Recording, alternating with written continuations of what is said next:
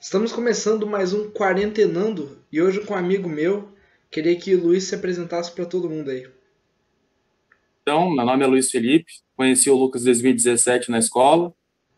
Agora acabou o terceiro nosso, estou morando em Marília, a gente está meio afastado.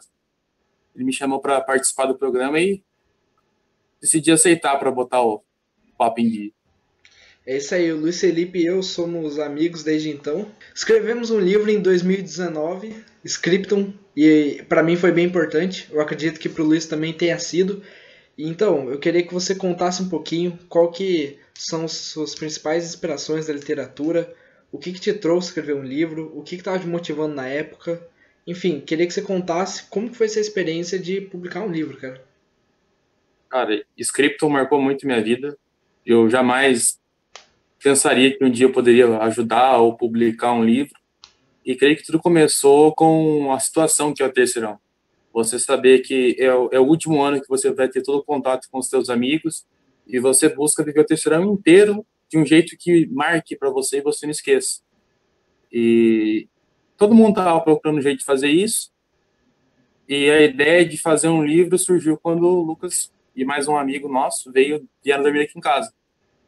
Aí, acho que o momento foi tão bom que eu fiquei inspirado. O Lucas já escrevia antes, ele já tinha feito um livro antes, e ele já tinha alguns retalhos de um próximo livro, um possível livro novo. Eu acabei lendo e fiquei inspirado e decidi que o melhor jeito de marcar o meu último ano escolar não era com festa, com viagem, mas sim com livro. E eu estou bem contente com o resultado. Perguntou das minhas inspirações. Eu acho que a principal você sabe, né, que é o Castro Alves, depois Gregório de Matos, Padre Antônio Vieira, São Tomás de Aquino e Dostoiévski. Com certeza são as minhas maiores inspirações. E também o Joaquim Nabuco, né, são essas as principais inspirações. E quanto ao livro, a gente escreveu muito sobre amizade e sobre os dois elos da amizade por vezes você está em companhia dos amigos, mas tem coisas da sua alma que só você pode resolver. E essa solidão, o livro aborda de maneira bem forte, tanto com pesadelo quanto aquela solidão que te traz paz. E isso foi muito bacana poder conseguir expressar isso nos meus poemas que eu fiz lá. Depois do livro, né, a gente entrou em todo aquele contexto do terceirão. O livro foi feito no primeiro semestre, em tese é mais leve. E depois que primeiro semestre acabou, a coisa ficou mais corrida, vestibulares vieram à tona, a preparação minha tinha que ser gigantesca, tinha muita coisa para fazer e eu acabei é, parando um pouco de escrever. Mas quando eu digo isso de atividade na escrita, é o que eu sempre falo. O Lucas, por exemplo, ele tem, um, ele tem outro livro, ele tem um dom, ele consegue escrever. Eu não, eu só escrevo quando eu estou inspirado. E foi o que aconteceu em Scriptum. Eu tive um surto de inspiração depois de vários momentos felizes que a gente viveu e eu me senti apto a escrever. Eu não consigo acordar, por exemplo, um dia e falar, eu vou escrever um poema hoje. Comigo vem só uma inspiração, quando tem alguma coisa para pôr para fora. Foi muito foda fazer um livro com o Marcão, cara. E é muito interessante que a gente teve o prazer de ele ter participado junto com a gente no, no livro, escrito. Ele fez o prefácio e me senti muito honrado ele participar junto com a gente, porque o Marcão, embora eu tenha conhecido ele só em 2019, no meu último ano escolar, ele foi uma pessoa que moldou todo o meu conhecimento em humanos. É um cara, assim, inigualável, de outro mundo, ele me ajudou muito, até hoje me ajuda, tanto que é um dos professores que eu não perdi o contato, direto tu conversa comigo e Marcão, se você estiver vendo, cara, um abraço, tá no meu coração, meu.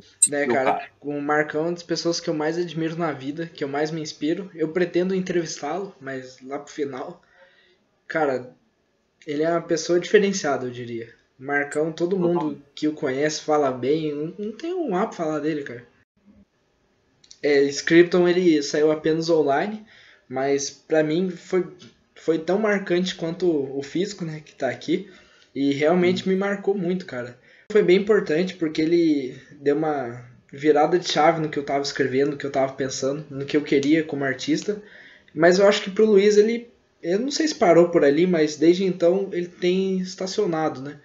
Eu queria que você falasse um pouquinho sobre quais são os seus planos para o futuro, no que, que você se focou após isso. O meu foco total foi para os vestibulares, para Eu quero ser médico, eu quero passar em medicina, então a preparação é redobrada, triplicada, é bem difícil. E depois de, do nosso lançamento, eu me direcionei mais para isso, e por isso que eu acabei parando de escrever. Sim, realmente a preparação para alguém que quer passar em medicina não é tão simples assim, né? E eu sei que você é bem focado. Você teve um novo desafio neste ano de 2020, que foi morar sozinho. Você está agora em Marília.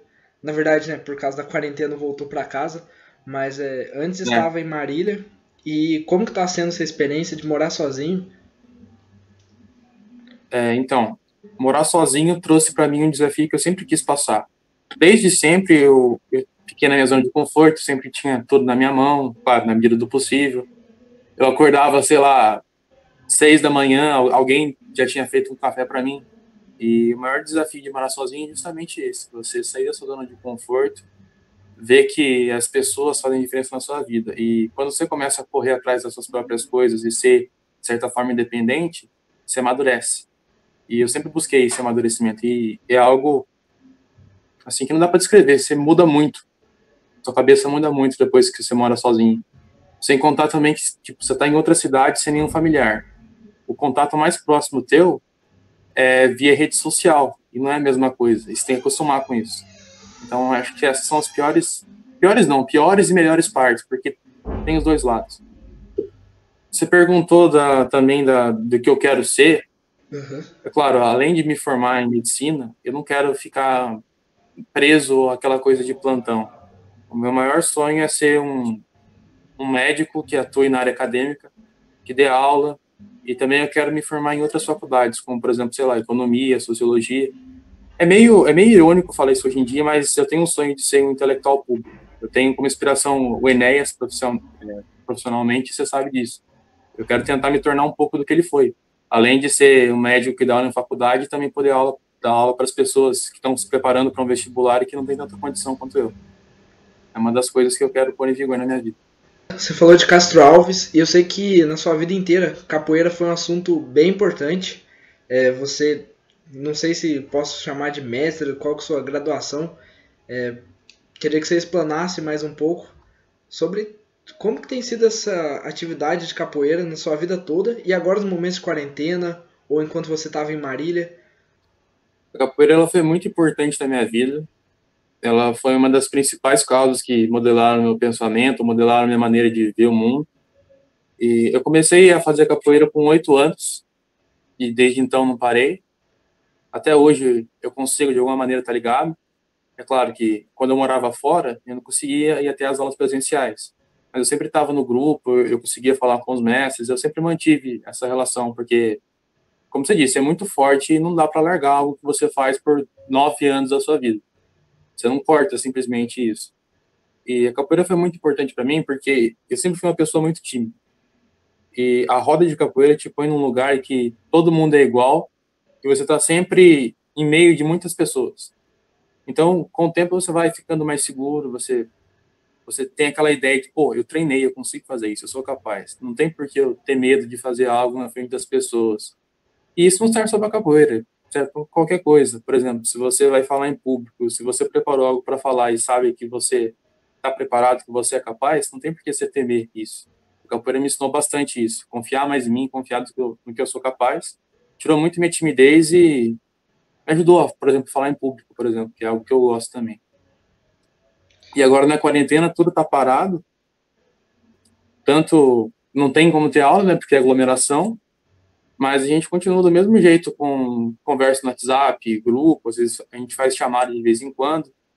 E eu mantenho o meu treino aqui, no, no quesito físico da coisa, eu consigo conciliar o meu treino aqui em casa, eu tiro um tempinho para isso, eu mesclo entre os horários de estudo e consigo tocar, tocar a rotina.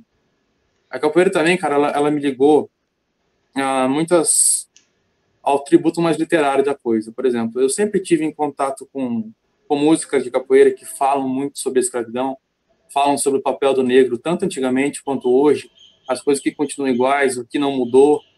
Hoje, de fato, a gente sabe que Princesa Isabel ter assinado uma lei não, não pôs diferença nenhuma. E esse contato com a cultura afrodescendente me trouxe à tona esses escritores que sempre defenderam a mesma causa que eu. Então eu acabei entrando em contato com Castro Alves, por exemplo, que é meu principal, principal meu principal ídolo das escolas literárias. Então é isso, cara. Não tem nem como descrever o papel da Capuri na minha vida. Eu não sou mestre, né? Eu tô bem longe de ser mestre. Talvez daqui uns 30, 40 anos eu seja mestre. Mas eu tô uma graduação antes de professor. Você disse que capoeira te libertou para, por exemplo, falar em público. Eu te conhecendo, sei que ser presidente do Grêmio foi uma das coisas mais importantes na sua vida, cara. Você sempre quando fala do assunto te traz boas recordações. Eu sei que foi complicado, né? Até porque eu tava junto e te deu muita oportunidade de falar em público. Então, como que foi isso? Você sempre quis ser presidente do Grêmio? Você pretende ser, por exemplo, político algum dia? Como que foi ter sido presidente? Cara, a política sempre teve na minha vida, sempre teve na minha família. Meu pai, ele foi vereador, ele ele é ele é atualmente assessor do município e é advogado do município. Então, eu tenho dois, eu tenho uma irmã que é advogada, tenho um cunhado que é advogado. Então, política sempre teve presente em casa e e se tornou uma paixão para mim. Eu sempre gostei desse ramo e sempre quis de algum jeito poder ajudar na medida do possível. E quando abri o Grêmio na escola, me senti identificado. Eu sempre gostei da ideia de eu ser eleito democraticamente, poder representar a fala de um, de um povo, querendo não, o povo seriam os, os alunos de lá, e eu gostei muito. Tanto que a gente montou a primeira chapa, você estava na, nas duas, eu não lembro. A primeira chapa. Não, no, não tava, no né? primeiro ano eu não participei de nenhuma. É verdade, você não participou da primeira, aí a gente montou a chapa. A gente perdeu por muito pouco a primeira chapa. Eu já tinha entrado como candidato a presidente, a gente perdeu. Aí no segundo ano a gente entrou e tinha cogitações que mais duas outras chapas iriam entrar, mas ninguém entrou daí e a gente ganhou por, por WOs, por dele. Mas olha, o Grêmio ele me acrescentou muito. Querendo ou não, mesmo que se trate de uma de um limite menor, como a escola, tipo, a escola nem se compara ao poder federal. Mas a escola é uma instituição social acima de qualquer coisa, então tem política dentro dela. E por mais que seja pequeno, te dá uma puta de uma noção do que é a política, de como ocorre nas esferas maiores. Então eu aprendi muito no Grêmio a dialogar, a entender que nem tudo que eu quero vai ser feito, que tudo depende de conversa, de maioria, de acessibilidade. Então, a primeira coisa que eu aprendi no Grêmio é, quando você chegar, você não pode achar achando que você vai mudar tudo, que você vai ser o salvador de alguma coisa. Por vezes você vai ter que abaixar a cabeça uma vez para você mudar duas coisas amanhã. Isso é muito importante. E isso não resume-se apenas em, na escola. Claro, se a gente for ver lá na, na esfera federal, deve ocorrer muita coisa por baixo do pano, muita coisa que é ilegítima. Mas em tese também é funcionar, era para funcionar assim. E quanto a, a falar em público, quando eu entrei como presidente, a gente fez dois discursos, né? tanto discurso de campanha quanto discurso de início de mandato. Aliás, ainda teve o terceiro, que foi de fim de mandato. No começo, eu confesso para você que ainda me deu uma certa insegurança, porque eu nunca tinha falado diretamente aos alunos. Eu já tinha sido orador da escola antes, mas, por exemplo, eu conversava com os pais dos alunos, eu conversava com professores, nunca tinha conversado aluno para aluno. Então, no começo, eu ficava até um pouco meio inseguro, porque eu tinha que escolher certinho o vocabulário para que eles pudessem me entender e a didática fosse fácil. Então, eu tinha um pouco de dificuldade no começo, mas foi passando o tempo, a gente fez bastante projeto e eu fui me identificando e me, e me modificando. E no final, tudo deu certo. Foi, foi um pouco nebuloso, né, na época, mas tudo deu certo, cara.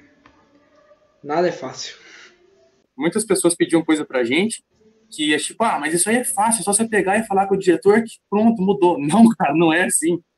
É muito burocrático. Depende de várias reuniões, de conversa, de aprovação dos professores, de aprovação do diretor. O mesmo acontece com a CSE Federal, depende de aprovação dos deputados, aprovação dos senadores e depois a mediação do presidente. Então as coisas não são tão simples assim. E muita gente não entende isso. Acho que é simplesmente, ah, você está no poder, é só ir lá e mudar, acabou. Não, cara, e teve várias coisas assim, tipo, já perdi as contas. Que a gente chegava, combinava com todo mundo, conversava, fazia, falava com Ana Paula, por exemplo, falava, não, vamos fazer isso daí, pronto. Chegava na última pessoa e cortava tudo. Falar outra coisa. Você perguntou se futuramente eu quero me envolver com política. É verdade. A resposta, é, a resposta é sim, você já sabe dessa, dessa resposta. Assim, é o que eu te disse. Eu quero muito colaborar com o meio acadêmico na área da saúde, quero poder ajudar na área da educação com, com as pessoas que não têm condição, e depois de já velho, obtido bastante experiência, eu pretendo sim entrar no meio político, mas não não sei se não, eu não sei um título tão grande como presidente. Eu penso sim, poder entrar como deputado estadual, algo do tipo. Isso aí é uma proposta bem válida para mim.